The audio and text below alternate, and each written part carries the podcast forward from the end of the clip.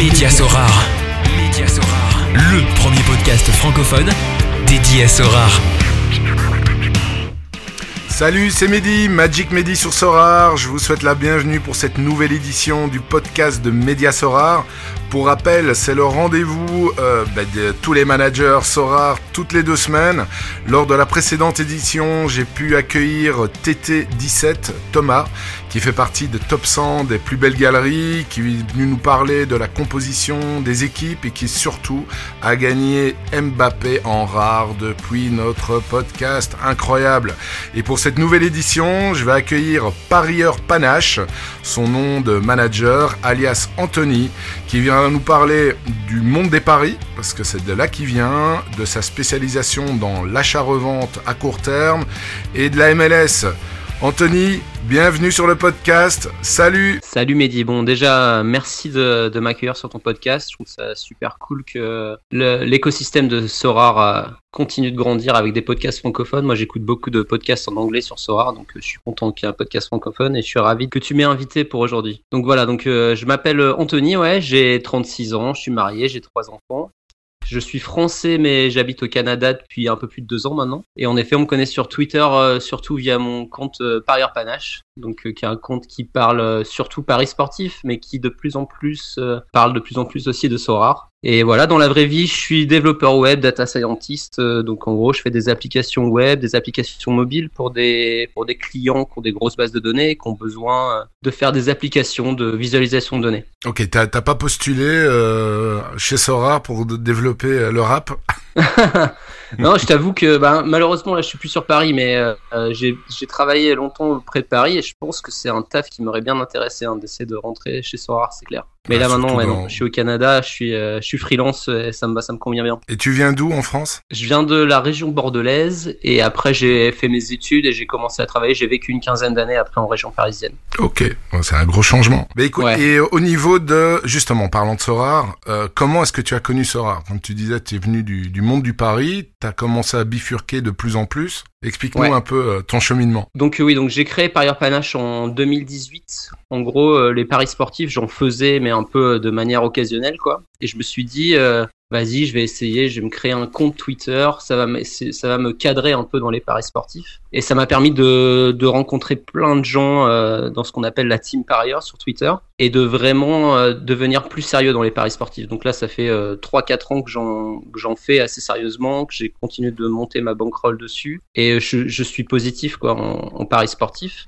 Et Sorar, en fait, on, m'en a parlé, euh, ça fait presque un an en fait que, mes contacts dans les paris sportifs en gros m'en parlent. Mais pour moi, c'était assez loin, quoi. Je captais pas trop en fait le projet en quoi ça consistait. Et à force, en fait, en début d'année, là, à force de lire plein d'articles sur les NFT, etc., je me suis dit, bon, allez, vas-y, il faut que, faut que je tente, quoi. Faut que je vois un peu Sorar. C'est un domaine euh, qui m'intéresse vachement, évidemment, parce que c'est du foot, c'est du sport, c'est de la fantasy league, ça mélange un peu, euh, c'est au croisement de plein de trucs euh, hyper cool pour, hyper intéressant pour moi. Mhm. Et donc, voilà, donc, euh, en gros, pour l'euro, je me suis lancé euh, à peu près, voilà, au, au début de l'euro, donc au, au mois de juin, quoi. Ok.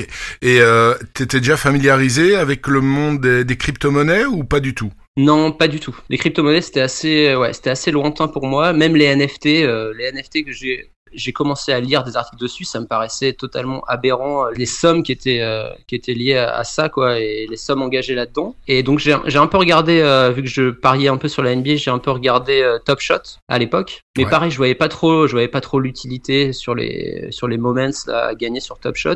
Et le truc que j'ai beaucoup aimé avec Sorare, c'est qu'il y avait, t'avais de l'utilité quoi. À tes NFT, c'était pas juste l'aspect collection, l'aspect spéculatif pur quoi. T'avais vraiment à côté, bon ben voilà ton ta carte que t'achètes, tu vas la faire jouer dans une fantasy league. euh, Il il y avait une logique entre guillemets à la valeur de ta carte qui évoluait en même temps que, que les performances du, du joueur euh, sur le terrain quoi. Ouais, tout à fait. Tandis qu'un NBA Tom Shot, euh, bon, il, il parle de, de faire évoluer, euh, faire, évoluer le jeu, mais c'est surtout de la, de la collection de, de moments avec différentes raretés. Bon, Peut-être que c'est un ça, sujet ouais. qu'on abordera dans un autre podcast pour spécifier la différence entre entre Sorar et, et NBA Top Shot. Et pour terminer ta présentation, quelles sont tes passions? Alors ma passion, mes passions, comme j'ai dit, j'ai j'ai trois enfants, donc ma famille, mes enfants, c'est déjà une grande passion qui prend une grande part dans ma vie. Et après, sinon, je suis un, un énorme fan de sport. Pas vraiment un pratiquant euh, de très haut niveau. Quoi. Quand j'étais petit, j'ai fait du foot, du hand, du tennis de table aussi, mais jamais à très haut niveau. Par contre, le sport euh, de mon canapé, ça, ça a toujours été une énorme passion. Pas que le foot. Euh, comme je t'ai dit, je suis beaucoup la NBA. Là, en plus, maintenant que j'habite au Canada, c'est parfait au niveau des. Ah, t'es dans le bon créneau horaire, ouais, c'est magnifique. Ouais, c'est carrément. Donc, et puis euh, voilà, les, les Coupes du Monde du foot, les Jeux Olympiques, là sur Parieur Panache, justement, pendant les Jeux Olympiques, j'avais fait, plein de trades dessus parce que c'est un sujet qui me passionne. Enfin, tous les sports, j'adore euh, j'adore euh, regarder des documentaires sportifs aussi. je sais pas si tu connais les, les intérieurs sports sur Canal, c'est des documentaires qui parlaient beaucoup des, des sportifs, des, des, petits sports un peu que tu vois tous les 4 ans aux Jeux Olympiques. Ça, je, mhm. trouve, je trouve ça, je trouve qu'il y a des histoires magnifiques là-dedans, etc.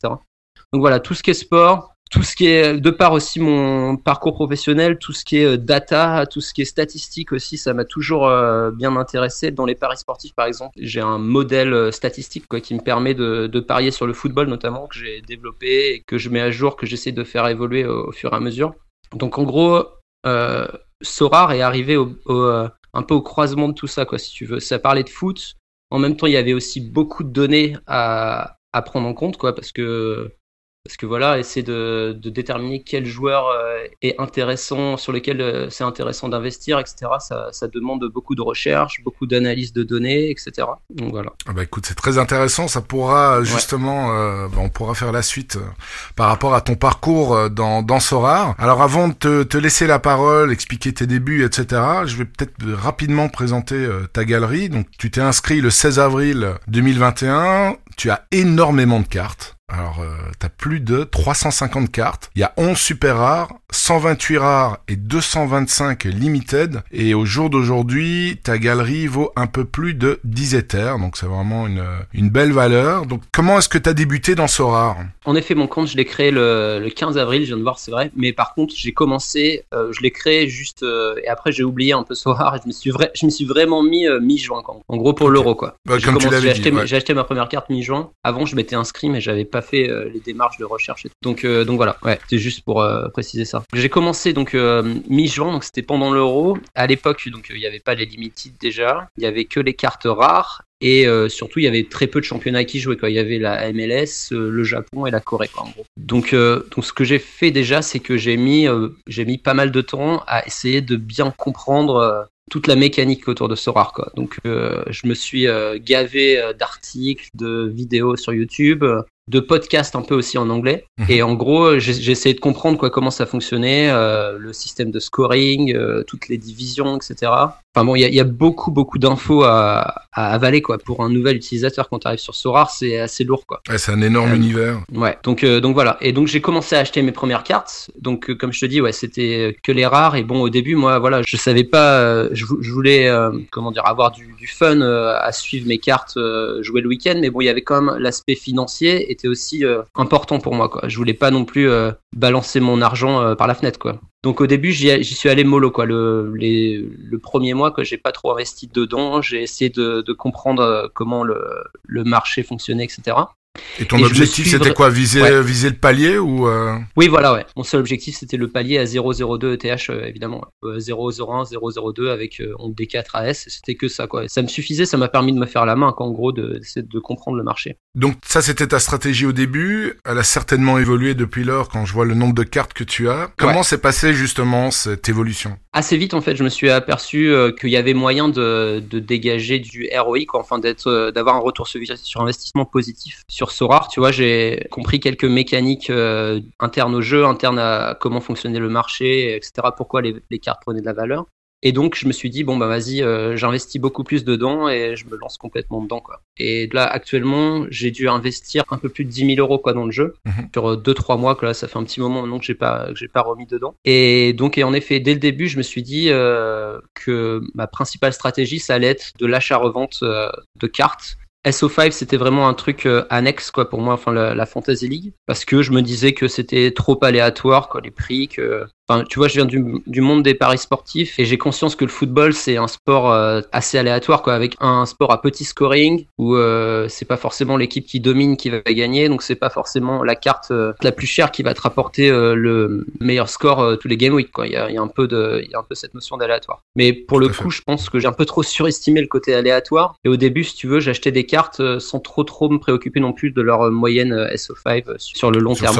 Alors que mhm. maintenant, je le fais beaucoup plus, quoi. Ok. Voilà. Donc ta galerie maintenant, elle vaut bah, 50 000 dollars avec la conversion, le cours d'aujourd'hui de l'Ether, donc ça fait 40 000 euros, donc ça fait quand même, t'as quand même fait x4 en quelques mois, qui est quand même euh, très très intéressant. Donc la stratégie, quand tu attaquais justement, euh, tu parlais pas mal d'MLS et tout, tu parlais aussi de notes SO5 qui était, qui était vraiment très très importante. Tu as des exemples de joueurs que tu aurais bien voulu avoir peut-être euh, au début quand tu as commencé et qui te parlaient pas du tout? Ouais, alors sur la MLS, pas trop parce que il y, y, en a quelques-uns, mais c'est surtout en Asie en fait. En Asie, tu vois, je comprenais pas au début quand je voyais les prix des, des Kikuchi, des Cessinia, euh, des mecs qui dans le monde du foot euh, normal, on va dire, en dehors de Sorar, sont assez euh, random quoi. Enfin, c'est pas des c'est pas des grosses têtes d'affiche quoi. Donc pour moi pour moi ça me paraissait complètement dingue de mettre autant d'argent surtout qu'à l'époque il n'y avait pas les limited donc en rare c'était hyper cher quoi les les Kikuchi Cessinia. Et donc je me disais non mais tu vois j'avais un peu ce côté euh, ce côté euh, bon vas-y moi je vais trouver les, mes petites pépites euh, en Asie qui vont faire les mêmes scores qu'eux et bon je me suis trompé là-dessus quoi. En gros le, score SO5 en effet il y a un peu d'aléatoire mais leur système de scoring est quand même bien foutu à Sora. Et donc, il y a des vrais gars qui font des, des perfs régulièrement au-dessus des 60 points, quoi, et qui valent vraiment la valeur qu'ils ont sur le marché. À contre-coup, quoi, en, y réfléchissant, je me dis que en Asie notamment, plutôt que d'essayer de, de choper des, des, joueurs un peu T2, euh, T3 assez aléatoires en espérant que un jour peut-être qu'ils explosent quoi. Je pense que j'aurais dû euh, peut-être euh, prendre au moins un, une grosse star, style Kikuchi Sicilia, qui me fasse au moins un bon score de base dans mes dans mes line-up en Asie quoi. Donc si si si c'était à refaire, tu vois, je je rehausserais un peu mon mon niveau J'achèterais moins de joueurs peut-être, mais j'en achèterais euh, qui, ont des scores à 5 un peu plus euh, une moyenne un peu plus élevée quoi. Ouais, Kikuchi est connu dans le milieu de Sora parmi les managers comme étant un cheat code, avec ouais. de triche tellement ses scores sont juste hallucinants. Bah, l'équivalent en Europe, bah, c'est euh, un compatriote japonais qui est Morioka aussi, qui casse rien quand on le voit jouer. Enfin, c'est quand même un, un, beau joueur, mais c'est surtout la plaque tournante dans, dans son équipe. Là, il est milieu de terrain, Kikuchi est défenseur, mais euh, c'est vrai que c'est très très impressionnant euh, les, les, scores de ces joueurs. Tes objectifs actuels et futurs dans ton aventure Sora c'est quoi? Alors, là, vu qu'il y a la fin de la, MLS et de l'Asie, donc mon but, ça va être euh, d'améliorer surtout l'Asie, parce que j'ai eu des très bons résultats en MLS, par contre en Asie, euh, j'ai vraiment pas été bon. Et, j'ai pas des cartes euh, qui, vont me permettre de faire des, des, des, gros scores dessus, donc le but, ça va être de profiter le, je pense, de la baisse des prix qui va avoir lieu là, vu qu'il n'y a plus trop d'utilité, mhm. et euh, sur les cartes Asie, pour améliorer ma galerie là-dessus. Donc ça, c'est le, c'est l'objectif que j'ai, on va dire, à court moyen terme. Après, comme je t'ai dit, j'ai plus réinvesti, j'ai encore de quoi réinvestir dedans, mais j'attends un peu le nouveau gameplay euh, dont on parle depuis euh, assez longtemps. Donc euh, avec la barre de, de voilà, progression. Oui, donc ouais, j'attends, j'attends ça avec impatience. Qu'en gros, au moins qu'on ait pas forcément qu'il sorte le nouveau gameplay rapidement, mais qu'on ait au moins l'info de savoir à quoi ça va ressembler, etc. Parce que pour, pour moi, c'est important qu'il redonne de l'utilité aux cartes, tu vois, ce qu'on appelle les T2, les T3, c'est-à-dire les cartes assez moyennes. Là, mhm. actuellement, surtout, surtout en limited, tu vois, il y a, y a, très peu d'intérêt d'avoir des cartes euh, moyennes parce qu'il n'y a pas de palier, il n'y a pas de. Donc voilà, le but, c'est d'avoir juste les meilleures cartes possibles et c'est tout, quoi. Donc, euh, donc et par rapport justement à ces T2 et par rapport au, au T2 et au T3, s'il y a quelqu'un de Sorar, de la team Sorar qui nous écoute, euh, est-ce que tu aurais des idées justement pour augmenter l'utilité de ces cartes? Moi, je trouverais, ça très intéressant d'avoir par exemple des divisions où tu peux jouer que des joueurs qui ont une note, euh, ce qu'on appelle la note L5, c'est-à-dire la note moyenne des 5 derniers matchs, inférieure à genre 40 ou 45 quoi. Là tout de suite, j'ai l'impression que ça redonnerait euh, de l'intérêt à plein de cartes dont tout le monde euh, se fiche actuellement, surtout en limited. Mhm. Et tu vois, tout, toutes les Game Week, tu feras un vrai travail de recherche. Les meilleures cartes sont en Fantasy League, ce qu'on appelle les studs, quoi. En gros, c'est là, elles sont bien identifiées, quoi. C'est les joueurs du Bayern, de l'Ajax, Tandis que si tu fais des divisions en plus des divisions actuelles où tu limites à une note moyenne de 40-45, bon bah là tous les week-ends tu vas avoir des joueurs différents à aller chercher. Les, les top joueurs, ce sera pas du tout simple de savoir euh, lesquels sont les plus forts, lesquels te garantissent, vont te garantir des bons scores. Donc en gros, c'est essayer de, de redonner de l'utilité à ct 2 ct 3 tout en, en gros, en augmentant un peu la part de, de variance, quoi, d'aléatoire. Je mhm. trouverais ça intéressant parce que, à mon avis, ça redonnerait aussi euh, plus de chance aux nouveaux managers qui arrivent avec des petits budgets. Et en gros, il y aurait un, un vrai travail de recherche euh, à faire quoi, chaque game week. Ouais, un peu comme ils le font euh, en spécial weekly, où il y a régulièrement euh, une weekly avec, mais là c'est généralement des cartes rares, ou super rares ou uniques, pas encore les limited, mais euh, ouais, ta proposition tient vraiment la route en, en ce qui concerne les, les, cartes limited, étant donné le, le supply et, la rareté limitée à, à 1000, ça pourrait vraiment redonner bah, de l'attrait justement aux personnes, aux managers qui gagnent ou qui achètent ce genre de cartes. Et au niveau de ta stratégie, donc tu, tu m'avais dit, tu nous as dit que tu faisais beaucoup d'achat-revente. Euh, Est-ce que c'est une stratégie que tu vas continuer à faire? Ouais, ouais, ouais. Euh, il y a deux raisons. D'une, ça marche, comme tu, comme tu dis, mon, en gros, ma galerie, euh, par rapport à mon investissement, ouais, j'ai fait x3, euh, x4 en gros. J'ai fait le calcul récemment. C'est plus ou moins moitié-moitié, soit de l'achat-revente, soit du gain via, des, via mes, mes prix sur SO5, quoi. Donc déjà, il y a l'intérêt financier euh, sur mon, achat-revente. Après, il y a un intérêt euh, plus euh, tout simplement parce que ça me plaît, quoi, en gros, d'essayer de, trouver des, des, joueurs un peu sous-cotés par le marché et, et, où je me dis, bon, bah voilà, lui, lui clairement, son prix, il est trop bas, quoi, donc, donc je l'achète et puis pour le revendre. Et ouais, ma stratégie, c'est plutôt de l'investissement, ce que je, je dirais de l'investissement court terme, quoi. C'est-à-dire que en gros, euh, je vais pas hésiter à acheter un gars et si son prix a augmenté, je vais, je vais le revendre euh, genre deux semaines, euh, trois semaines plus tard. Quoi. Ça va, écoute, ça, me posera pas de problème. Quoi. Écoute, n'en dis pas plus parce que c'est justement le, le sujet de la rubrique suivante qui est ton sujet de prédilection. Voilà, c'est le développement justement de tes investissements. C'est une stratégie qui est très différente par rapport à, à celle de mon invité précédent qui était TT17 Thomas. Donc ce sont les investissements court terme. Peux-tu euh, nous expliquer justement en détail euh, tes investissements et comment est-ce que tu vois la chose euh, au niveau des, achats-reventes? Déjà, ce qui est super intéressant sur Sorar, c'est que je pense que même en investissement court terme, quoi, pour faire de l'achat-revente, il y a plein de stratégies possibles. Il n'y a pas une stratégie miracle. Et bon, je la détiens pas et j'ai plein de. Au global, on va dire, j'ai gagné, mais j'ai plein aussi de contre-exemples où, où, je me suis totalement foiré, évidemment. Mais euh, donc, euh, si je peux donner euh, quelques idées, on va dire, que, que j'utilise. Une des premières choses, c'est, je trouve, c'est de se focaliser sur des ligues, ce que je dirais les ligues peu concurrentielles. C'est-à-dire que Sorar, à la base, c'est un projet français. Et la, la, première ligue qui a été sur Sorar, de ce que, même si moi j'étais pas là à la base, mais c'est sur, surtout la ligue belge, je crois et donc, ce qui fait, que je, trouve que le, le, projet est assez francophone. Il y a, il y a beaucoup d'utilisateurs basés en France et en Belgique. Ce qui fait que, par exemple, la Ligue belge, pour moi, c'est une ligue très concurrentielle où il va y avoir beaucoup de monde euh, sur le marché primaire ou secondaire qui va être au taquet euh, sur les enchères, etc. Et donc, c'est très, très dur, en fait, de trouver euh, des joueurs, ce que j'appelle des joueurs value, c'est-à-dire des joueurs qui ont un prix plus bas que ce qu'ils vont te rapporter. Donc moi je me suis surtout concentré donc pour mes achats reventes donc sur la MLS au début parce que voilà, c'était une des rares ligues qui était, euh, qui était dispo quand j'ai commencé. Et c'est une ligue, pour le coup, je pense qu'il y a beaucoup moins de monde euh, qui, euh, qui la suit et qui, qui est au taquet dessus sur le marché. Et j'ai continué maintenant en Amérique, tu vois, en Argentine, au Mexique. J'ai fait beaucoup de, j'ai fait des bons, des bons achats reventes aussi dessus. Et pareil en Europe, la Suisse, l'Autriche, pareil, je pense que c'est des ligues qui sont pas, qui passent un peu sous le radar. Dans la Suisse, on n'a pas trop de, on n'a pas encore beaucoup de supply dessus vu qu'il y a que l'EF Session.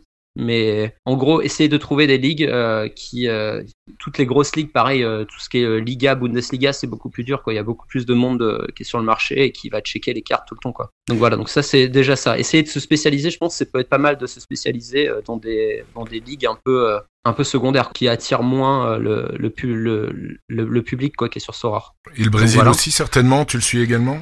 Ouais, ouais, ouais, le Brésil aussi, je suis. Euh, ouais. Après, il y a un peu moins de supply aussi. Euh, ouais, euh, ouais, non, ça va, mais j'ai fait un peu moins de bons coups sur le Brésil. J'en ai fait un peu récemment là, parce que tu vois, là, par exemple, un autre aspect très important, c'est de, de, suivre le calendrier, évidemment, pour savoir quels joueurs vont avoir quelle utilité quand. Et là, par exemple, les trois Game Week qui arrivent, les seuls joueurs que tu as dispo, c'est donc les joueurs qui jouent pour les, pour les, dans les matchs internationaux et les joueurs qui jouent au Brésil. Et ça, je l'avais identifié un peu avant, ce qui fait que j'avais acheté notamment deux joueurs de Ceara là, euh, mhm. en rare, Steven Mendoza et Messias. qui sont des joueurs assez random quoi, du championnat brésilien. Mais tu vois, j'ai quasiment fait x2 sur les deux parce que je les ai achetés il y a un mois où ils étaient leur utilité était assez euh, assez euh, basique quoi. Tandis que là euh, sur ces les trois game week qui viennent bon bah ils ont une très grosse utilité parce que c'est une des rares ligues qui joue en ce moment quoi. Donc, en même temps que les matchs internationaux. Et quels sont tes, tes critères de sélection justement que tu prends en compte pour les investissements court terme? Alors, euh, j'ai plusieurs euh, plusieurs angles d'attaque, on va dire. Donc euh, déjà les joueurs blessés. Je pense que les joueurs blessés, pas fort, pas parce que c'est du court terme justement comme je te disais, mais plutôt les joueurs qui sont absents depuis 2-3 semaines quoi et qui sont si possible cadres ou au moins titulaires réguliers de leur équipe. Là, comme exemple récent, j'avais Baumgartner à Offenheim qui est un jeune en plus qui a eu le Covid. Et tu vois là, typiquement c'est bien quoi parce que c'est un c'est un mec euh, qui est titulaire à 100% euh, dans son équipe, qui a eu le Covid. Forcément, euh, son prix va baisser parce qu'il a des DNP et tu peux l'avoir à un bon prix et espérer le revendre assez rapidement. Donc les joueurs, les joueurs blessés, c'est un, bon axe, je pense. Un autre axe, c'est les joueurs qui ont une note moyenne sur les 5 derniers matchs, une note moyenne assez faible, mais qui par contre ont prouvé par le passé que leur note moyenne en, sur les 15 derniers matchs, sur les 40 derniers matchs, eh ben ils ont une note moyenne supérieure. Donc en gros les joueurs qui sous-perfent. Et ça, c'est assez lié, je trouve, au, ça peut être aussi lié au calendrier. C'est-à-dire que mhm. quand tu vas essayer d'investir sur un joueur, faut je pense que c'est intéressant de regarder euh, le calendrier des matchs à venir. Quoi. Par exemple, si, tu veux investir sur un joueur en Eurodivisé qui va avoir euh, le, dans ses prochains matchs, qui va jouer l'Ajax et le PSV, tu peux te dire que sa note moyenne va pas être folle, quoi, parce qu'il va jouer face à des grosses équipes de son championnat. Donc forcément, sa note moyenne va, devrait se ressentir sur les quelques prochains matchs. Donc en gros, c'est un mix entre ça, entre des joueurs qui sont en train de sous-perfer, mais qui vont avoir un calendrier facile, donc potentiellement qui vont faire des bonnes perfs, et potentiellement, ça veut dire que bonne perf égale bonne note moyenne, donc leur prix va, va remonter. Quoi. Donc tu vois, c'est très intéressant.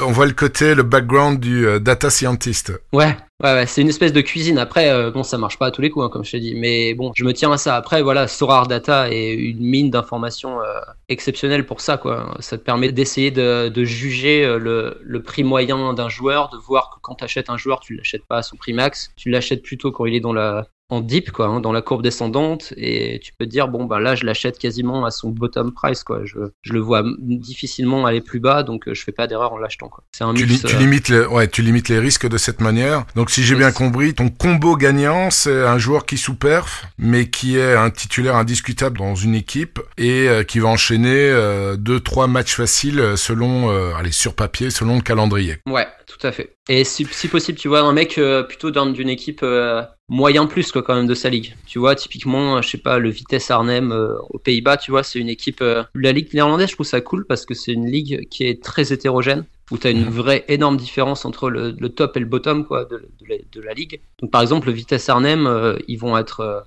gros outsiders face à l'Ajax et le PSV, mais par contre, ils vont être très favoris face à Nimeg ou Valveig, quoi, face aux petites, aux petites équipes du championnat. Quoi. Donc ça, tu vois, pour moi, c'est bien, quoi, parce qu'il y a une vraie différence de niveau, et donc tu peux avoir une, ça se, ça se ressent forcément sur les notes euh, des gars, quoi. Et donc, t'as pas trop d'attachement par rapport à tes cartes. Un problème que rencontrent énormément de managers. J'essaie de m'en détacher au max. Après, franchement, euh, on, en, on, en, parlera plus tard, mais mon équipe euh, MLS là quand j'ai gagné la D4, je t'avoue là les, les, joueurs ça m'a fait du mal certains de les vendre quoi. Je me suis dit putain merde, lui il m'a fait gagner ça et tu vois forcément tu t'y attaches quoi. C'est sentimental. ouais. Mais bon non mais j'essaie de m'en détacher parce qu'au final je me dis bon bah je le revends euh, maintenant à son prix max et en gros euh, tu vois il y a un, mec euh, j'y pense à Marcos Lopez c'est un petit un petit latéral de San José U23 quoi qui a commencé pendant la Copa América à faire des très belles perfs avec le Pérou. Quoi. Il était sélectionné en plus euh, en équipe nationale. Et donc je l'ai acheté, il était vraiment bas parce qu'il était remplaçant en plus à l'équipe à San, José. Il est devenu titulaire, il a fait des bonnes perfs et tout. Je l'ai revendu euh, vraiment à ce que j'estimais son prix max euh, en rare. Mais tu, vois, tu peux te dire, bon ben voilà, c'est pas grave, dans un mois, deux mois, mon Marcos Lopez, je le rachèterai quand il sera, quand il sera redescendu. Quoi. Donc euh, bon. Et au niveau de tes euh, achats euh, est-ce que tu vois une différence entre le marché des rares et des limited? Est-ce que tu appliques la même stratégie dans les, les deux raretés? Non, non, non, carrément pas. Ouais. Bah, déjà dans les rares, il y a beaucoup plus d'intérêt à, à faire de l'achat-revente, je trouve, parce que les, sur, notamment sur les T2, T3, quoi. Parce que les T2 et les T3, elles ont une utilité vu que tu, y a plein de joueurs qui jouent les paliers avec. Donc en gros, le, les T2, T3 euh, de mecs titulaires euh, réguliers, en gros, ils, ils vont rarement descendre sous un, un prix plancher quoi, bien, assez défini. Tandis qu'en limited, en limited, je trouve que c'est beaucoup plus euh, le marché, à mon avis, il est moins il est moins mature quoi. Donc les différences de, de comment de, baisse et de montée de prix sont beaucoup plus euh, grandes quoi. Donc euh, en gros en limited, je vais pas hésiter à, revendre des mecs qui font 2 euh, bonnes perfs et qui ont leur prix qui monte. Ça, ça, va pas me gêner parce que je sais que en gros son prix peut descendre aussi vite qu'il est monté. Tandis qu'en rare, c'est quand même un peu plus c'est un peu plus long et lent quoi.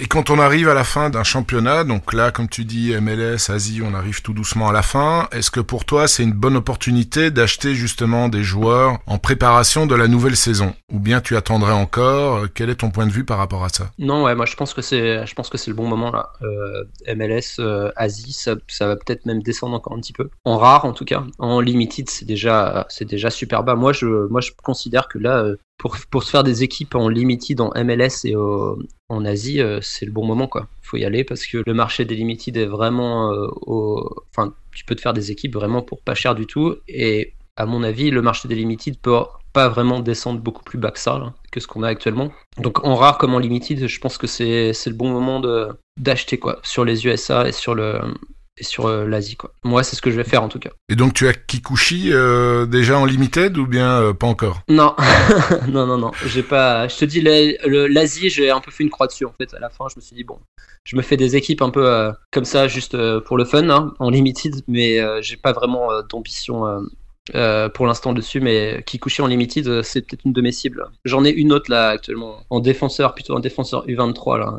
Le défenseur de Kashiwa là, pour pas le nommer, euh, Tayo Koga, il s'appelle, il fait des super scores en, en comment AA score quoi, en average score, il sera encore U20, U23 la saison prochaine. Donc lui, je l'ai déjà en limited, c'est plutôt mon ma cible en rare. Et en limited, je vais voir ouais, sur sur l'Asie. Comme je te dis, j'attends peut-être aussi mes investissements là, ils vont plutôt être sur les rares. Euh, pendant l'hiver là là-dessus. Euh, les limited, j'attends quand même de voir euh, s'ils nous annoncent ce qu'ils nous annoncent avec le, le nouveau gameplay parce que à mon avis, ça peut aussi pas mal faire évoluer le, le marché quoi. Et les l'achat-revente donc par rapport au limited, est-ce que tu continues à l'appliquer donc c'est-à-dire à partir du moment où tu as des bénéfices, est-ce que tu gardes ces bénéfices pour réinvestir dans les rares ou pas spécialement, tu cherches vraiment les bonnes opportunités que ça soit en rare ou en limited? Actuellement, je suis plutôt en mode euh, j'investis sur les rares. Parce que en gros mes équipes limited si tu enfin mes je fais de l'achat revente mais j'essaie toujours quand même d'acheter des, cartes qui vont qui vont donner de l'utilité sur SO5 et là je suis arrivé à un moment où en gros ma galerie en limited elle est suffisante on va dire pour être plus ou moins compétitif dans chaque division quoi. Donc là je, je me focus euh, beaucoup plus sur les rares. Les limited euh, je verrai un peu plus tard quoi parce que tu en as quand même 225, mais est-ce que les 225 ont une utilité ou pourraient avoir une utilité euh, très prochainement? Non, non, non, non, euh, clairement pas, pas, pas tout. C'est pour ça que là, tu vois, j'ai peu d'intérêt à essayer même de les revendre, euh, mes limited, parce que je, pense vraiment que le marché est au plus bas, donc, donc voilà, j'ai pas vraiment d'utilité à l'achat parce que mes, mes, équipes sont plus ou moins déjà faites en limited, et à la vente, il n'y a pas vraiment d'intérêt parce que pour moi, le prix est assez bas, donc donc euh, je vais attendre que ça remonte tranquillement. Quoi. Je vais plutôt hold au niveau des limited hein, en ce moment. Je vois, tu, tu attends que Sorar contrôle un peu, un peu le supply et qu'on attende l'arrivée de nouveaux managers. Ouais, tout à fait, exactement. Pour terminer, pour terminer ce thème, euh, est-ce que tu as quelques exemples de tes plus beaux coups euh, d'achat-revente en limited et en, et en rare? Ouais, ouais, carrément. Donc je mets plus beaucoup. Euh, J'en ai sélectionné trois, là, notamment que je, je voulais parler. En... Les trois, c'est en Argentine. Donc c'est un bon exemple parce que l'Argentine c'est un, c'est une ligue qui à mon avis été pas assez scoutée quoi en fait euh, par les managers. Et donc euh, là j'en ai trois par exemple euh, Kevin Gutiérrez, Facundo Almada et Hannibal Moreno. Donc pour donner un exemple, Kevin Gutiérrez, je l'ai acheté 0,015 ETH, je l'ai revendu 0,052, sachant que en plus depuis entre les deux, je l'ai acheté en gros pendant l'été et je l'ai revendu récemment Kevin Gutiérrez, donc le, TH est bien monté. Il faudrait que je regarde en euros comment ça fait, mais en gros, j'ai fait, euh, j'ai fait au moins x3, x4 euh, sur lui en ETH. Et en gros, c'est un mec qui a été prêté à Defensa et Justicia, quoi, une équipe moyenne de, de Ligue argentine. qu'il faut que je vérifie, mais enfin en gros il est il est sous contrat dans un un autre club argentin un peu plus gros quoi. Et en gros bah voilà j'ai vu l'info euh, Kevin Gutiérrez euh, en fouinant quoi sur les sites argentins en utilisant euh, Google Translate pour traduire l'espagnol parce que je maîtrise pas l'espagnol. Et donc voilà donc lui je m'en pendant l'été quoi je me suis aperçu qu'il allait être transféré là-bas que en prêt et que a priori il allait être titulaire vu ce que j'ai compris de vu ce que ça disait quoi. Donc voilà, je l'ai acheté en me disant que de toute façon 0,015 pour un gars titulaire, tu peux rarement descendre en dessous quoi sur les prix d'une rare. Et donc voilà, il a fait des bonnes perfs. Euh, c'est un joueur typiquement euh, parfait pour jouer les, les paliers, quoi, vu qu'il c'est un milieu défensif, mais qui a un bon à score, donc il va souvent faire des 50, des 55. Et donc voilà, je l'ai revendu 0,052. Facundo Almada, c'est un autre exemple, c'est un U23 euh, de Rosario, un défenseur que j'ai acheté 0,016. Pareil, franchement, c'était son prix, lui, pour le coup. Il, il c'était sûr qu'il serait titulaire, vu ce que je lisais et vu les premiers matchs. Je l'ai acheté en début de championnat. Et en gros, c'est un mec titulaire U23 dans un club Rosario, c'est un club moyen, on va dire, de, la Ligue argentine. Et tu prends le même mec euh, en Europe, quoi. En Belgique, par exemple, il vaut tout de suite euh, deux fois, deux fois et demi plus, quoi. Et donc voilà, je l'ai acheté 0,016. Il m'a il m'a permis de faire des, des, bons, des bonnes places en U23 en D4. Et en plus, euh, et puis il a, il a enchaîné quelques grosses perfs et je l'ai vendu 0,07. Donc 0,016 à 0,07, pareil, c'est genre du x5 x6. Exactement. Donc, donc voilà, tu vois, c'est un bon exemple en gros de, de ligue qui passe un peu sous les radars, je trouve, la Ligue argentine, où tu peux faire des, des bonnes, des bonnes affaires comme ça. Et ce qui est cool, tu vois, c'est que Sorare, ils n'arrêtent pas. Ils ont sorti récemment la Ligue péruvienne. Bon, pour l'instant, il n'y a qu'un club dessus, mais faut pas hésiter à, fouiner dans ces ligues.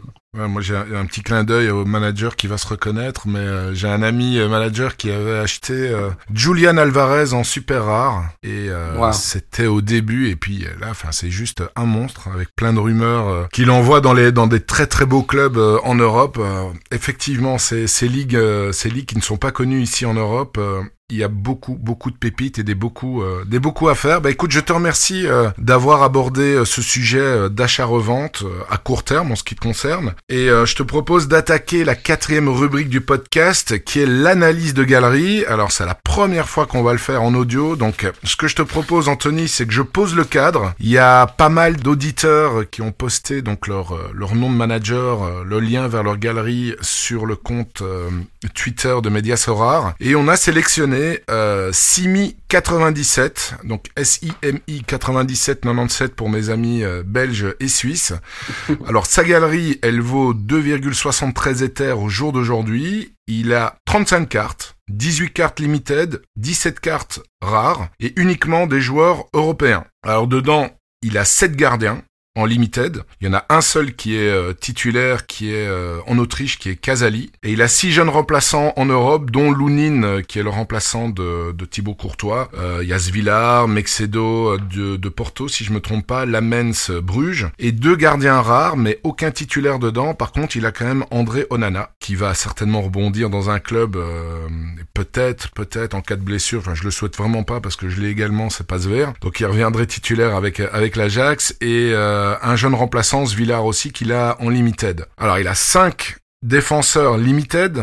Dedans, il y a seulement deux titulaires, qui sont Gaïa, donc de Valence, et euh, Siquet, qui joue au standard, ainsi que trois remplaçants. Et six cartes rares, avec un seul titulaire indiscutable, qui est José Maria Jiménez de l'Atlético Madrid, euh, qui fait vraiment des très très beaux scores, mais de temps en temps, il a quelques DNP parce qu'il est assez fragile physiquement. Un titulaire avec de nombreux DNP qui était euh, Batu Binsika, qui joue à Famalicao et qui vient d'Anvers. Et puis trois autres joueurs qui alternent banc titularisation avec des scores très moyens et un jeune remplaçant. On passe au milieu. Quatre milieux limited avec deux titulaires dont un qui est vraiment pas mal du tout, qui est Holzhauser, le milieu de terrain offensif du Berscott en Belgique, et Raskin, le jeune du Standard. Il y a deux remplaçants aussi. Et alors il y a cinq milieux rare, avec un gros titu qui fait vraiment des beaux scores, qui joue en équipe nationale belge, qui est Yuri Tillemans. Deux autres titulaires hein, qui font des scores un peu plus euh, dans la moyenne, euh, je veux dire aux alentours de, de 45-50, qui sont Acosta et Carrasco. Et également, pour le coup, Acosta, il joue aux États-Unis, donc il y a quand même un joueur aux États-Unis. Et il y a deux jeunes, dont un titu avec Kakache à Saint-Tron et Mauro Junior. Et je termine par les attaquants avec deux limited, un titu mais qui est assez fragile, qui est Milik, évidemment de l'OM, un jeune Youssouf Demir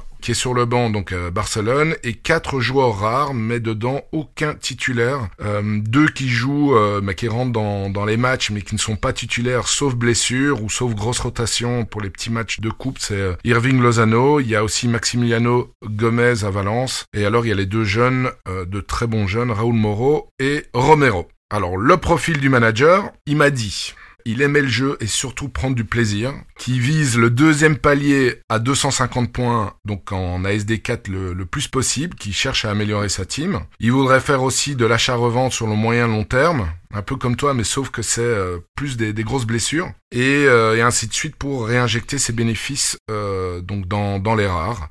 il compte pas réinjecter des, des éthers, mais faire avec ce qu'il a actuellement et voilà, il voudrait, son problème actuel, il désire atteindre les paliers le plus souvent possible, tout en continuant à appliquer sa stratégie de plus-value sur revente. Alors, quel est ton avis par rapport à cette galerie, Anthony? Alors, donc moi je pense déjà que il a une équipe suffisante pour viser les, paliers. Bon, il va avoir un GK common là actuellement, j'imagine, parce que Onana, comme tu as dit, il joue pas en ce moment, mais il va revenir euh, bientôt, je crois. Hein, sa suspension. Gardien, gardien common, il en a, il en a deux, deux très bons qui scorent très très bien actuellement. C'est Ospina et euh, Black score un tout petit peu moins bien, mais c'est quand même un énorme gardien. Donc il a deux très bons gardiens en common. Ouais, carrément. Donc c'est pour ça que euh, je pense qu'actuellement, en tout cas, il, doit faire les paliers assez souvent parce qu'il a, comme tu dis, tu vois, s'il met Tillmans, Lozano, en défense Jiménez, plus un gardien et après un de ses, un de ses autres titulaires, ça, ça, doit lui permettre de faire au moins le premier palier assez, assez souvent. Vu ce que, vu ce que tu m'as dit aussi, euh, c'est, il est plutôt ouais, dans le, dans le mode moyen long terme quoi. C'est ce que ce que je vois dans ces galeries, il y a beaucoup de jeunes joueurs, genre là Raoul Moreau, tu vois, Maximiano Romero, c'est beaucoup de jeunes joueurs, j'imagine où il espère faire des un profit sur eux dans plusieurs mois quoi en fait. Ce que je trouverais un peu dommage moi c'est de qu'il soit pas vraiment allé sur les limited, tu vois, il a que un gardien titulaire comme tu dis euh, Cassali là de Altrash mais euh, l'Autriche va y avoir euh, le break bientôt en Autriche là pendant l'hiver, ils vont pas jouer très long break comme la Russie d'ailleurs. Ouais. Donc ça va lui poser un souci. Donc euh, moi je pense que ce que je ferais à sa place c'est revendre une de mes cartes euh, rares, euh, on va dire moyennes quoi, qui s'il veut garder ses jeunes, tu vois, genre par exemple Alvaro, je sais pas combien il coûte, Alvaro de l'OM, tu vois, Alvaro il est pas vraiment titulaire quoi, l'OM il est, mhm. c'est un joueur tu peux pas vraiment sur SO5, voilà tu vois il vaut 0,016 et à mon avis tu vois tu revends un Alvaro 0,016, c'est un mec qui va pas au moins le moyen terme, je vois pas trop comment son prix va monter. Donc euh, tu fais, rarement une erreur, je pense, à le revendant à 0,016. Et par contre, avec 0,016, il a moyen euh, d'améliorer un peu ses équipes en limited. Quoi. Essayer de revendre euh, les quelques joueurs qu'il a en rare, qui ont encore une, une value, mais qui lui apportent pas trop d'utilité, pour profiter du fait que les limited sont vraiment à un très bas prix en ce moment et pour essayer quand même euh, tu vois il, a dit qu'il voulait avoir du fun quoi, enfin qu'il aimait bien le jeu en lui-même. Bah à mon avis il aura du fun en, en essayant de se faire par exemple deux équipes en limited euh, qu'il aligne avec euh, un gardien titulaire à chaque fois. Et pendant tout l'hiver qu'il se fasse je sais pas une D5 AS et et une, une D5 U23 ou une D5 champion Europe vu qu'il a Gaïa.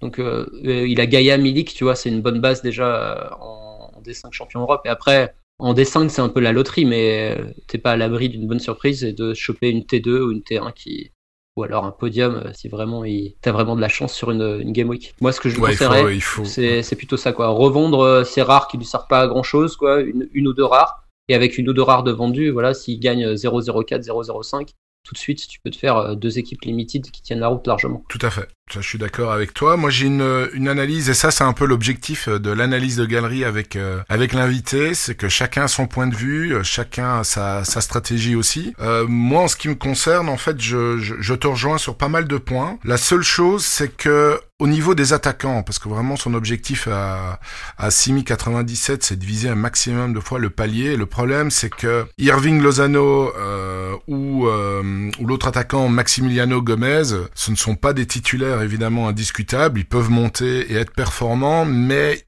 voilà, il faut régulièrement, je trouve, moi, un alignement de planètes pour pouvoir toucher les, les paliers. Alors la base est excellente, c'est-à-dire un gardien common comme euh, Ospina qui fait souvent des, des clean sheets, qui est en pleine bourre avec euh, avec euh, Napoli et puis Oblak aussi qui bah, la défense dès que la défense sera sera de nouveau opérationnelle avec moins de blessés, dont le retour justement de, de Jiménez, je pense qu'il a ces deux gardiens common pourront faire des, des, des beaux scores au-dessus de 60 assez régulièrement malgré le, le bonus négatif parce que c'est une carte common. Donc la base c'est vraiment le gardien common et puis il a Tillemans qui est vraiment euh, vraiment très très bon et Jiménez quand il reviendra. Ça c'est vraiment trois gros scoreurs. Par contre, en ce qui me concerne, je trouve qu'il devrait améliorer l'attaque car il n'y a pas justement de, de, de, joueurs titulaires. Et en extra, il y a Carrasco, qui est souvent titulaire, qui joue quasiment 80 minutes en moyenne. Et de temps en temps, il est décisif. Et euh, quand il est décisif, bah ouais, son score évidemment passe à 70, à 70 ou 80. Donc pour moi, enfin à sa place, ce que je ferais, c'est sans ajouter de, de, budget supplémentaire, c'est il faut vendre pour acheter. Donc je, je te rejoins là-dessus. Pour moi, une vente de, par exemple, Lozano et même Gomez rapporterait 0,25. Et avec ce montant, il y a moyen de prendre un titulaire indiscutable comme un Michael Frey de l'Antwerp Anvers, il y a euh, Shamar Nicholson euh, qui est vraiment très bon avec euh, avec Charleroi, surtout que Charleroi est en forme, il y a encore Storm, euh, Mitoma qui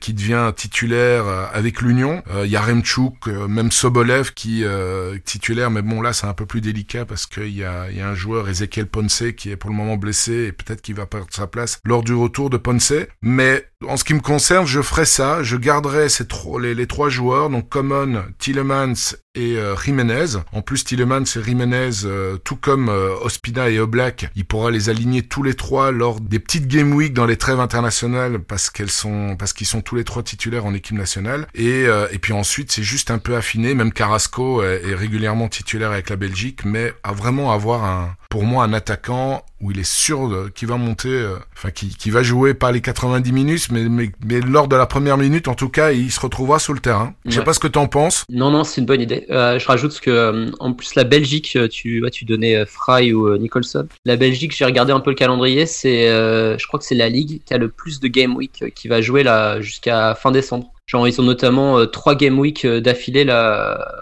mi-décembre. Et c'est une des rares ligues euh, où va y avoir euh, où va y avoir ça. Quoi. Donc euh, c'est à mon avis c'est des bons achats quoi, parce qu'au moins ils vont ils vont même de lui donner de l'utilité sur une game week du milieu de semaine s'il prend un Fry ou un Nicholson, tu vois. Ouais, tout à fait. c'est d'ailleurs la ligue qui est la ligue européenne qui commence, si je me trompe pas, en premier également euh, début, enfin c'est mi-juillet ou un truc comme ça, mais c'est une des premières ligues qui débute également. Et alors concernant ouais. les limited, euh, moi je trouve qu'il y a beaucoup de jeunes, donc ils mettront du temps avant de, avant d'être titulaires, euh, sauf blessure. Je pense plus particulièrement aux gardiens. Et comme il n'y a pas de palier en limited, il faut essayer d'avoir quand même cinq bons scoreurs pour avoir une chance d'être dans, dans les places gagnantes assez régulièrement, ou bien comme tu dis, un alignement de planète, c'est toujours possible. Je me rappelle une anecdote, mais là c'est pour parler des rares, il y a, il y a peu de temps, il y a quelqu'un qui a gagné en ASD4 avec un gardien common, c'était Allison, et les quatre autres joueurs, il y avait, je pense, trois joueurs de Eupen et euh, un joueur de la Sampdoria. Et euh, yes. ils ont, il a eu un alignement de planète absolument magique et il a terminé premier. Donc euh, comme quoi c'est possible, mais euh, c'est quand même très très rare. Euh, c'est assez rare pour pouvoir justement le, le souligner. Donc pour revenir à, à la galerie limited, euh, All Soldier score bien malgré la mauvaise saison du Berscott, mais ça va un tout petit peu mieux depuis le changement d'entraîneur. De, Milik, euh, comme tu dis aussi, euh, s'il tient physiquement, il peut il peut régulièrement être décisif. Surtout que l'OM a, a, une belle équipe cette année. Euh, Gaïa, c'est plutôt tout ou rien lui dans son scoring, mais on peut raisonnablement attendre un bon score. Euh, allez, tous les deux matchs, euh, un match sur deux plutôt de, de sa part. Euh, reste le poste de gardien où le score du seul gardien titulaire Casali est plutôt faible, en plus du fait que, que l'Autriche a une longue trêve, comme tu l'as souligné, et en plus son équipe Altac est avant-dernière en Autriche. Donc euh, ouais, ouais c'est quand même très très juste. Et puis en joueur extra, il a Raskin et Siquet, donc les deux joueurs du standard, euh, deux joueurs U23 qui ont beaucoup de potentiel. Euh, ils sont titulaires, ils ont des, des scorings respectables. Donc moi, la conclusion, le conseil que je donnerais, c'est renforcer le poste de gardien de but et essayer de prendre un deuxième attaquant à côté de Milik euh, parce que ça va tourner quand même au niveau de, de l'attaque de l'OM. Et puis tenant compte de l'historique un peu des blessures de, de Milik, je pense que ça serait plus d'avoir euh, une solution de rechange. Ouais, viser aussi euh, surtout des, des mecs avec un haut plafond quoi. C'est-à-dire que en limited, ça sert vraiment à rien actuellement de prendre des gars qui vont faire euh, une moyenne de 40-50, tu vois, des milieux défensifs qui euh, feront jamais de décisif quoi. Ça, ça sert à rien. Donc il faut bien regarder la, courbe SO5 et essayer de choper des mecs. C'est pas grave s'ils font des 30 et des 35, mais si des fois ils sortent des 80-90 quoi, tu vois. En limited, c'est surtout important de surtout au milieu en fait. Le milieu de terrain, c'est important pour moi en gros, souvent d'avoir un milieu offensif qui va potentiellement te faire des décisives. Par contre, ça sert à rien un milieu défensif euh, qui certes aura un bon A score mais qui fait jamais de décisif. Donc voilà. Franchement, maintenant, moi j'ai regardé un petit peu euh, justement pour analyser ces galeries, j'ai regardé. Franchement, il y a des cartes euh, en dessous 0,05 en limited, il y en a, il y en a beaucoup maintenant. Tu vois, tu prends peu de risques financiers à essayer de te faire une, une bonne équipe, quoi. Le problème, c'est le gardien. Le gardien, comme tu dis, il va falloir quand même qu'il investisse un petit peu, euh, réinvestisse un petit peu s'il revend euh, une de rare, ouais. comme je, comme je disais, pour se, se choper un gardien. Ben, un gardien belge, c'est pas mal parce que les gardiens belges, ils vont être quand même un petit peu moins chers, je pense, que les gardiens euh, en, en Liga ou en Bundesliga, par exemple. Donc un gardien belge. Oui, oui, les, gars, les gardiens challenger, à part les, les tout tout gros scoreurs, et puis ils ont ils ont beaucoup de taf en, en Belgique en général les gardiens. C'est une ligue où, Ouais. il y a, où ça score pas mal. Et euh, bah écoute super, j'espère que Simi 97 sera content de, de nos deux analyses, qui pourra euh, justement appliquer euh, ou adapter sa stratégie pour améliorer son équipe. Donc euh, à tous les auditeurs, n'hésitez pas euh, à chaque podcast euh, de proposer votre galerie et on, fera le même euh, le même exercice avec avec chaque invité.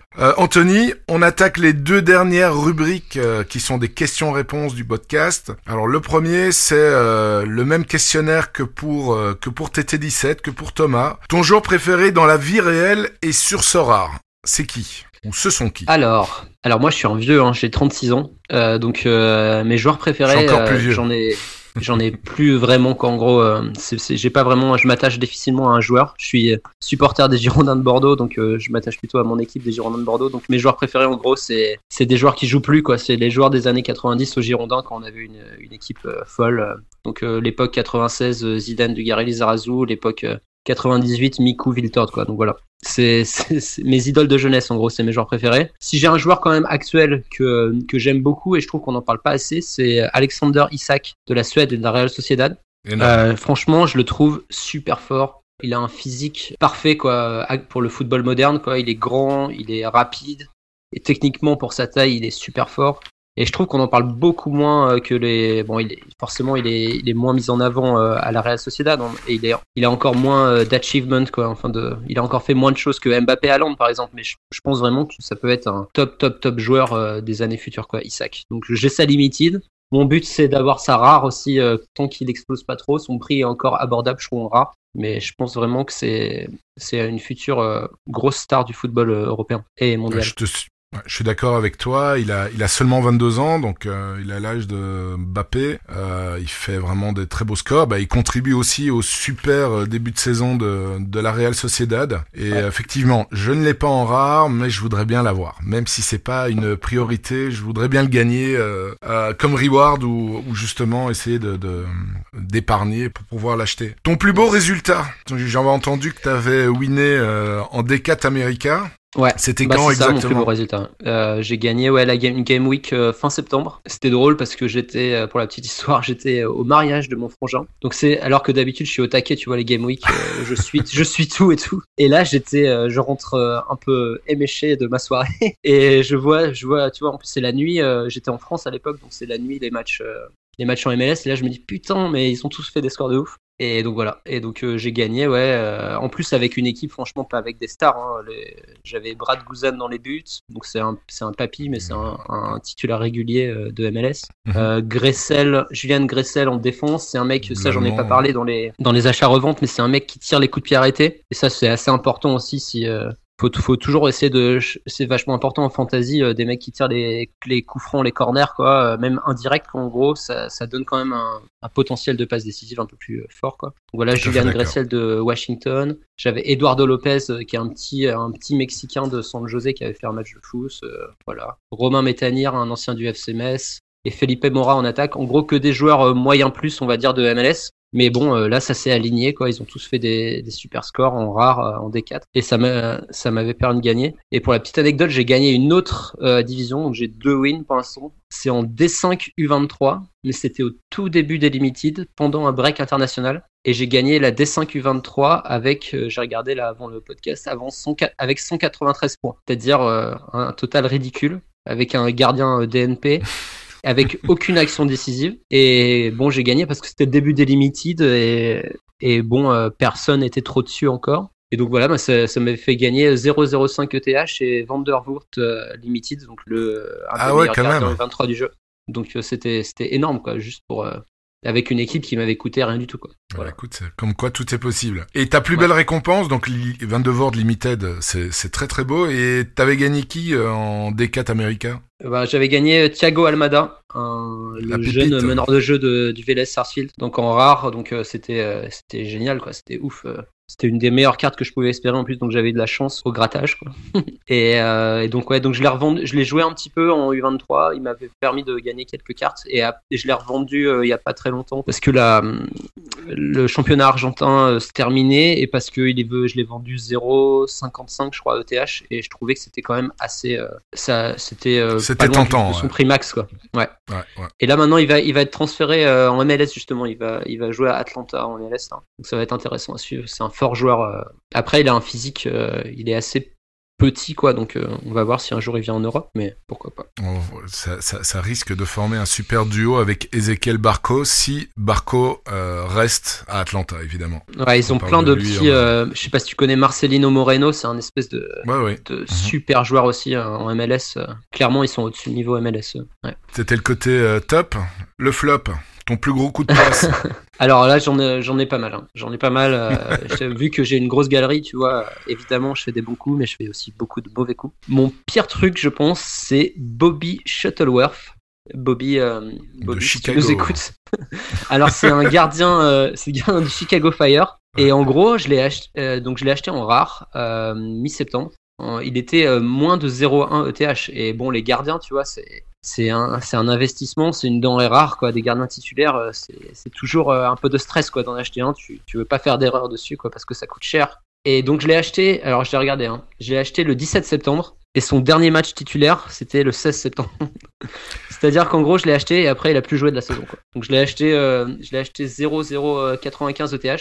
Donc, je l'ai acheté parce qu'il était sous 0,1 et il y avait aucune info qui disait qu'il allait perdre sa place de titulaire. Et sauf que manque de bol, il a perdu sa place de titulaire. En gros, le Chicago Fire, ils avaient plus rien à jouer sur la fin de saison là, donc euh, donc les 7-8 derniers matchs, euh, ils ont fait jouer un jeune de 17 Ouais, ans qui a, qui a qui a fait des super perfs. Ouais, tout à fait. Bah moi j'ai eu la- un peu le même flop. J'avais euh, j'avais Pasver et Stekelenburg et puis j'ai vendu Mm. Pasver parce que Ste Stekelenburg revenait de blessure et pas de bol. Euh, Stekelenburg dehors pour la saison et euh, probablement fin de carrière. Euh, mais étant donné que l'Ajax euh, cartonnait, ben voilà, j'ai été obligé de racheter Pasver au double du prix où je l'avais vendu. Voilà, un Ouais. bel exemple aussi de mauvais timing. Et c'est comme ça. Quand tu es sur Sora, quand tu composes tes, tes line-up ou quand tu fais tes achats, quels sont les, les trois onglets qui sont toujours ouverts? Alors, ben Sorar Data, évidemment, je pense que là c'est un peu la bible quoi. C'est l'aide, C'est- euh, c'est- même, même je passe plus de temps sur Sorar Data que sur le site de Sorar en fait. Ça me permet euh, voilà de- d'identifier les courbes de prix, de voir euh, si le mec est plutôt euh, à son top, à son max de prix, euh, évidemment de faire des recherches, etc. Après, j'utilise beaucoup Transfermarkt. Ça me permet de, évidemment, de voir un peu l'historique euh, des joueurs, euh, les- leurs derniers matchs, etc. De ça veut d'identifier assez rapidement si le gars est plutôt un titulaire, un joueur clé, un, plutôt un gars de rotation, quoi. Et aussi, ça me permet de voir la valeur, même si Transfermarkt est pas sur certains joueurs est pas forcément hyper précis, ça me permet quand même de voir en gros la valeur euh, réelle d'un joueur quoi. Donc euh, en gros, même si là j'ai un exemple récemment, tu vois, en Espagne, il y a Pedraza euh, qui est un latéral de Villarreal. Et en gros, sa valeur transfermarkt, c'est pas loin de 20 millions d'euros, alors que le mec euh, euh, sur Sorar, il est beaucoup moins cher que en, en rapport par rapport à sa valeur sur transfermarkt, parce qu'il est remplaçant. Mais en gros, Pedraza, tu vois, c'est un, c'est un jeune euh, espoir du championnat espagnol qui a pas encore confirmé, qui est un peu dans la rotation à Villarreal. Et tu vois, ça me permet de, aussi de contrebalancer, de voir, ok, le prix Sorar, est-ce qu'il est vraiment euh, réaliste par rapport à la valeur réelle du joueur, etc. Est-ce que ce joueur, euh, bon, et s'il vaut 20 millions d'euros sur Transfermarkt euh, et qu'il n'est pas titulaire, il y a de fortes chances que il n'ait pas envie de rester dans la rotation toute sa vie, il va peut-être partir, etc. Donc voilà, j'utilise Transfermarkt un peu là-dessus. Et après, le dernier truc, le Discord officiel en anglais de, de Sorar, je passe beaucoup de temps dessus, je participe un peu. Et surtout, je trouve qu'il y a beaucoup de petites infos, euh, il y a beaucoup de gens pertinents dessus, bon, faut faire le tri, mais il y a, beaucoup de gens pertinents qui font des études euh, plus globales quoi, sur le marché, sur Sorar, euh, l'évolution des prix. Il y a aussi Dan, qui est un des membres de la team de Sorar, qui des fois répond à certaines questions et qui va donner des petites infos qui sont pas forcément sorties autre part. Donc là, par exemple, récemment, il a dit, notamment, c'est un petit truc, comme il a dit, euh, oui, il y aura des enchères sur les cartes euh, MLS et, euh, et Asie jusqu'à jusqu'au début de la prochaine saison, ce qui n'était pas forcément évident. Tu pouvais te dire, bon, il y aura peut-être plus d'enchères vu que le championnat va s'arrêter, mais non. Donc ça, veut dire que forcément les prix vont sûrement continuer de baisser quoi s'il y a encore des enchères dessus. Voilà, plein de petites infos comme ça, donc j'aime bien passer du, temps sur le Discord officiel. Ouais, trois infos euh, importantes, bon sur Data évidemment, euh, Transfermarkt aussi, euh, j'aime bien, j'aimais bien passer en tout cas au début euh, lors de mes premiers achats. Et pour la petite anecdote, c'était exactement comme toi, je regardais la valeur des joueurs. Et puis quand je ne comprenais pas encore l'importance des statistiques via Opta et du système de comment dire de calcul de points de, de Sorar, euh, je me basais pas mal aussi sur les valeurs euh, des joueurs. Euh, dernier point, ton, si tu avais un joueur à conseiller, à suivre absolument, c'est qui? Alors, bah, je, vais, je vais parler de la MLS parce que c'est la ligue, je pense, que je suis le plus, que j'ai le plus suivi avec Sorar. Et en plus, je pense que c'est, comme on a dit tout à l'heure, c'est le bon moment pour faire des achats dessus vu que la MLS se termine et que les prix sont plus bas. Donc, si j'ai un joueur à vous conseiller, c'est Ayo Akinola de Toronto, qui est ma ville, quoi. J'habite à, j'habite à, quoi, 25 minutes du stade. Et en gros, c'est un, c'est un jeune, euh, donc qui a la double nationalité US euh, et canadienne, mais qui a été sélectionné déjà avec la sélection du Canada, donc euh, il est en, sélectionné avec l'équipe du Canada. Et il a été, il s'est blessé mi mi juin ou mi juillet, je crois. Donc il a pas joué de toute la fin de saison. Mais Toronto, en gros, il croit énormément en lui tout ce que j'ai lu dessus, en gros, c'est quasi sûr qu'en plus le gars, euh, le gars est hyper, euh, enfin, sa blessure, il a pas joué toute la fin de saison, mais il va revenir euh, quasiment sûr en début de saison prochaine, en mars là. Et donc il a sa place de titu garantie à la, la pointe de Toronto. Donc voilà, un attaquant U23 titulaire assuré et qui est pour l'instant qui doit valoir 0,05, 0,06 en rare, beaucoup moins, enfin en limited, c'est vraiment on peut le choper à 0,002, 0,003. Donc pour moi c'est pour le coup, c'est pas un truc euh, court terme, c'est vraiment un achat euh, plutôt moyen long terme, mais en gros, un joueur qui va vous donner de l'utilité dès le début de la saison prochaine en MLS et qui euh, va voir son prix quasiment euh, de façon certaine euh, monter quoi. Ouais, un physique, un physique euh, assez imposant. Hein. C'est un vrai dragster ouais. Akinola. Je, je, je l'avais, je l'avais aussi en rare et je l'ai vendu euh, bah, bien mon a pris un peu avant euh, sa blessure. Toronto n'a vraiment pas eu de chance hein, entre lui et Altidor qui était tout le temps, tout le temps blessé. Ou sinon, ils ont vraiment une attaque de feu. si les deux étaient en forme, mais malheureusement, ça s'est pas bien déroulé pour pour Toronto. Bah écoute, je te remercie pour pour ce conseil qui est vraiment pertinent et que je donne vraiment mon aval sur, euh, sur ce joueur-là. On attaque la dernière rubrique du podcast, donc c'est les questions-réponses. Pour nos auditeurs, vous pouvez poser vos questions quand on annonce l'invité, que ce soit sur le, fil Twitter euh, de Mediasorar euh, ou le mien ou même celui de l'invité quand il a, il a pas mal de followers. Donc là, on en a sélectionné quatre. Anthony, je prends la question de la sagesse, at Max Guabs, G-O-I-B-S. le top 4 des meilleures équipes à choisir pour démarrer Alors, donc euh, en gros, les, équipes que tu choisis pour démarrer, elles sont utiles. Pourquoi? Surtout pour avoir un gardien common qui va te permettre de jouer les paliers en gros, ou qui va te permettre de jouer en D4 quoi. Donc euh, ce qui est très important, c'est de choisir des équipes qui ont un gardien qui va être est titulaire à 100% avec un gros potentiel de clean sheet quand même. Donc en gros, euh, faut pas prendre par exemple le PSG parce qu'il y a un turnover euh, Kyler Navas, Donnarumma par exemple. Et faut, donc faut éviter les équipes qui, font du turnover sur leur gardien, il y en a quelques-unes. Donc moi, ce que je conseillerais, c'est plutôt de prendre des équipes, ben, de viser genre euh, au Black, à l'Atletico, tu vois, des euh, ou Courtois au Real, quoi.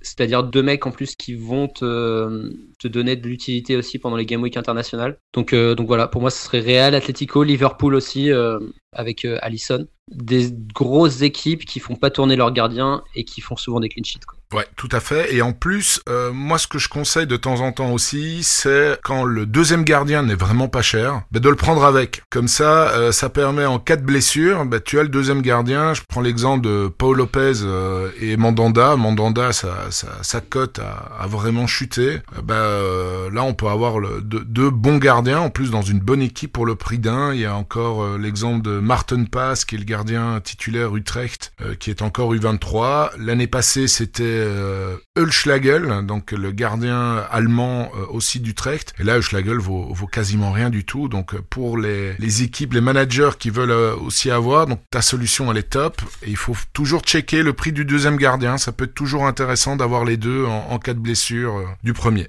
Deuxième question de Lionel de Mediaprono. Est-ce que venir des paris sportifs peut donner un avantage sur Sorar Et si oui, lequel ou lesquels? Alors euh, ouais, je pense que ça donne un petit avantage parce qu'il y a des outils en fait que tu utilises dans les paris sportifs que tu peux réutiliser euh, sur Sora. Donc moi par exemple, euh, j'utilise beaucoup les statistiques avancées, ce qu'on appelle les statistiques avancées, c'est-à-dire bon par exemple la plus connue c'est l'expected goal par exemple, mais il y a mhm. l'expected assist etc. Donc je les utilise moi pour faire mes paris sportifs plutôt au niveau de l'équipe, on va dire, pour déterminer quelles équipes sous perf sur perf, mais ça peut s'appliquer très bien sur les, les joueurs c'est-à-dire essayer de trouver des sources de données qui vont te donner les expected goals, les expected assists des joueurs pour essayer de trouver des joueurs qui pour l'instant n'ont pas fait d'action décisive sur SO5 mais qui potentiellement euh, peuvent en réaliser quoi. Ils ont juste manqué de réussite. Comme je disais euh, plus tôt quoi, le football c'est un sport euh, hyper aléatoire, c'est un des sports les plus aléatoires parce que le scoring est tellement bas. Donc un but c'est c'est c'est limite une anomalie quoi comparé au nombre d'actions qu'il y a dans un match quoi. Donc, euh, donc voilà, donc j'utilise euh, un des sites les mieux gratuits, c'est FBref euh, pour avoir ce genre de données. Mais après moi, moi j'utilise un autre site qui s'appelle Wisecout, mais qui est payant par contre, et le, où là c'est en gros où tu des stats opta d'expected goal, d'expected assist, etc. par joueur. Donc ça je l'utilise un peu aussi dans, dans mes recherches de joueurs. Et l'autre truc que j'utilise beaucoup, qui vient des paris sportifs, c'est tout simplement les cotes des bookmakers. Parce que quelle est la donnée la plus pertinente qui va te permettre de savoir les valeurs des équipes pendant pour un match, ben, c'est les codes des bookmakers la, plupart du temps. Donc c'est-à-dire qu'en gros, quand j'hésite, quand je fais mes line-up entre deux joueurs, je me dis bon, c'est deux joueurs de même niveau qui vont jouer plus ou moins contre des équipes euh, voilà de même niveau aussi. Ben, je regarde les cotes en gros et je me dis ok bon, ben, le book il dit que la cote est à 2 plutôt qu'à 2,30 quoi. Donc euh, ok, son équipe a quand même plus de chances de gagner. Ou je regarde les cotes du over/under aussi. Pareil, je me dis mhm. ok bon, il y a plus de chances de voir des buts de ce côté-là. Donc euh, donc voilà, j'utilise un peu les codes des bookmakers aussi pour faire des, on va dire mes derniers choix de line-up quand j'hésite vraiment entre deux entre deux gars quoi. C'est très intéressant. Moi les deux premiers sites que tu as cités, euh, je ne les connais pas du tout. Je viens pas du monde du pari, mais c'est vrai que euh, quand il y a des matchs euh, d'équipe que je ne maîtrise pas à, j'ai dire, à la perfection, enfin, quoique la perfection, c'est impossible de l'atteindre, mais bon, voilà, des équipes que je ne suis pas particulièrement au quotidien, je me base aussi, je regarde aussi les, les codes des bookmakers pour faire mon choix aussi, comme toi. Très intéressant. Troisième question. Comment tu vois Sorar dans un an? Donc une question de Gabriel Stump, S-T-U-M-P. Donc il met entre parenthèses effet dissuasif de la disparition des paliers, l'arrivée massive ou pas de managers. Comment est-ce que tu vois l'évolution de Sorar d'ici un an? C'est assez spéculatif quoi, mais pour, pour moi, je vois pas comment Sorar ne peut pas continuer de grandir quoi. Il y a beaucoup beaucoup euh, d'arguments pour ça quoi. Déjà le forcément les levées de fonds qu'il y a eu euh, récemment, la levée de fonds énorme là, euh, où on en voit, euh, on va dire, on en a vu le, juste le, top de l'iceberg. Quoi. Pour l'instant, euh, ils sont en train de recruter. On, voit sur les réseaux sociaux, ils ont recruté plusieurs, plusieurs gars avec des gros profils sur des postes des, managériales clés, quoi. Donc, donc voilà. Donc pour moi, c'est un, un signe. Et on voit aussi la courbe d'évolution des managers. En gros, on gagne 400 nouveaux managers qui achètent une nouvelle carte par jour pour moi, il y a plein de bons signes qui font que je vois pas comment euh, Sohar ne pourrait pas continuer de grandir sur l'année 2022. Voilà, c'est pour ça que je suis optimiste et que je pense que le prix d'Alimity, là, beaucoup de monde se plaint du fait que ça ait baissé, mais c'est juste, à mon avis, une histoire de supply, de demande, mais que plus le nombre de managers va augmenter, plus le prix d'Limited va, à mon avis, va remonter et euh, pour atteindre un niveau qui sera peut-être pas équivalent à celui qu'on a connu tout de suite, mais mais bon, ça m'inquiète pas plus que ça. Et euh, la disparition des paliers, c'est une vraie question. J'attends de voir euh, le, ce qu'ils vont nous euh, sortir là pour, euh, pour, essayer peut-être de donner de l'utilité à ces T2, T3, la fameuse courbe de progression et tout. Donc j'attends de voir ça avec impatience. Mais après, les, tout ce que j'ai lu sur les amas qu'ils avaient eu, ça fait un petit moment déjà qu'ils n'en ont pas fait, mais leurs questions-réponses d'il y a quelques mois me font penser que l'équipe de Sorar, ils sont conscients du fait qu'il faut qu'ils donnent de l'utilité au T2, au T3. Donc à mon avis, la disparition des paliers, ça ne ça va pas trop impacter. À mon avis, il y a pas mal de choses à mettre en place pour que des managers avec un budget euh, moyen puissent s'y retrouver aussi sur Sora. Donc pas inquiet, je suis très positif. moi je partage aussi ton, ton optimisme, euh, surtout quand on voit qu'il y a de plus en plus de joueurs pros qui s'inscrivent sur la plateforme, qui achètent des cartes, qui font des trades avec euh, des managers entre guillemets euh, lambda. Dernièrement, Van Aken, Van de Voort, qui ont été nommés ambassadeurs de Sorar. Donc je partage tout à fait euh, ta vision à court moyen terme de, de. Dernière question Anthony, qui vient de Delray Fabrizio. Combien de temps passes-tu sur Sorar par jour ou par semaine? Si une carte euh, d'un joueur dévalue, tu la vends à perte ou tu le mets dans le frigo en attendant que ça réchauffe? Euh, combien je passe du temps Je passe beaucoup moins de temps que euh, je passais au début parce que ma galerie là est assez complète quoi. En gros, je vais vu que je fais de l'achat-revente quand même, je vais passer entre euh, une et deux heures on va dire par euh, par jour dessus où je regarde euh, quels joueurs ont monté quoi et quels joueurs je pourrais revendre etc. Je check toujours un petit peu quand même les marchés primaires secondaires aussi. Donc en gros, je dirais entre une et deux heures par jour. Et après, est-ce que je vais hold J'ai plutôt tendance à pas vendre à perte, même si en gros je vais plutôt hold sur tous les joueurs jeunes, sur tous les cartes rares. Je pense qu'à long terme, je serai gagnant dessus. Mais après, euh, ça m'arrive de vendre à perte, euh, évidemment. Des joueurs où j'estime qu'ils vont avoir peu d'utilité, où j'ai des gros doutes sur leur avenir. Genre là, en MLS, il y a pas mal de joueurs où je me dis, est-ce que vraiment ils vont, ils vont, est-ce que leur contrat se termine, est-ce qu'ils vont garder leur statut titulaire? Donc évidemment, des fois, je peux vendre à perte parce que j'estime qu'en gros, le, le, prix du joueur ne, remontera plus. C'est très clair. Anthony, on arrive à la fin de ce podcast. Je sais pas si tu veux rajouter quelque chose en conclusion Non, non, bah c'était super cool. Hein. Je suis, euh, comme je t'ai dit au début, c'est vraiment longue vie à, à ce podcast. J'espère que ça va continuer. Ça fait vivre l'écosystème de Sorar et et donc voilà, c'est super, euh, super intéressant. Merci encore pour l'invitation. Bah écoute, merci à toi. C'était vraiment un plaisir de, un plaisir de t'avoir et d'échanger avec toi. Et je pense vraiment qu'il y a beaucoup, beaucoup de points qui vont intéresser des auditeurs euh, qui partagent ta stratégie, parce que c'est ça aussi la, la richesse de Sora, comme tu l'as dit, c'est d'avoir différents profils, des gens qui sont des managers qui sont plus orientés SO5, Game Week, d'autres l'achat-revendre. Dans l'achat-revente, bah il y a ton profil où c'est plus du court terme, il y en a d'autres c'est du moyen ou long terme. Donc c'est vraiment très, très riche d'avoir des, des avis différents. Euh, Anthony, merci encore. Je te souhaite le meilleur ben, dans ton aventure Sora et euh, à très bientôt, je l'espère. Peut-être pas sur le podcast, mais certainement sur Twitter ou sur d'autres canaux. À très bientôt et bien le bonjour au Canada. merci, au revoir. Encore merci à Parieur Panache, alias Anthony, qui était en direct avec nous du Canada. J'espère que ce podcast vous a plu. N'oubliez pas de commenter faire de suggestions dans les commentaires du compte Twitter de Mediasorar ou directement sur le site mediasorar.com. Et alors, si vous désirez, comme Simi97, euh, bah, qu'on analyse votre galerie avec le prochain invité. N'oubliez pas de faire la même chose, de poser le lien de votre euh, galerie euh, dans les commentaires.